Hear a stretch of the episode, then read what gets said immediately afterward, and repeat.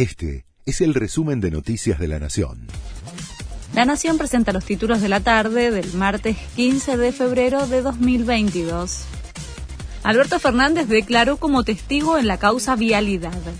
El presidente se presentó en Comodoro Pi en el marco de la investigación por irregularidades en la obra pública durante los gobiernos kirchneristas y contestó preguntas durante más de dos horas.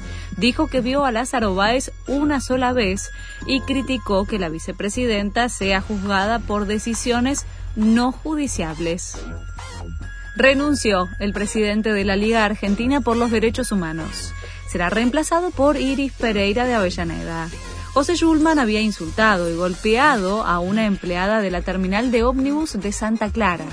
Deberá presentarse en la justicia el 24 de febrero para responder por los delitos de amenazas y lesiones leves agravadas por mediar violencia de género. Organizaciones de izquierda bloquean la 9 de julio con reclamos al gobierno. En una marcha masiva, las columnas salieron de Constitución y Retiro hacia el Ministerio de Desarrollo Social denuncian incumplimientos en los planes sociales y que el acuerdo con el FMI significa profundizar el empobrecimiento. Nueva denuncia contra Fabián Gianola.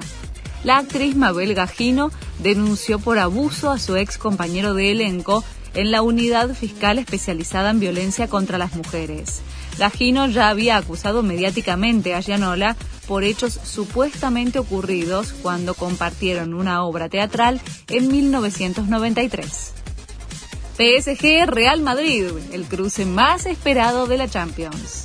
Desde las 5, el equipo de Messi recibe al español en el partido más esperado por la ida de los octavos de final de la Liga de Campeones.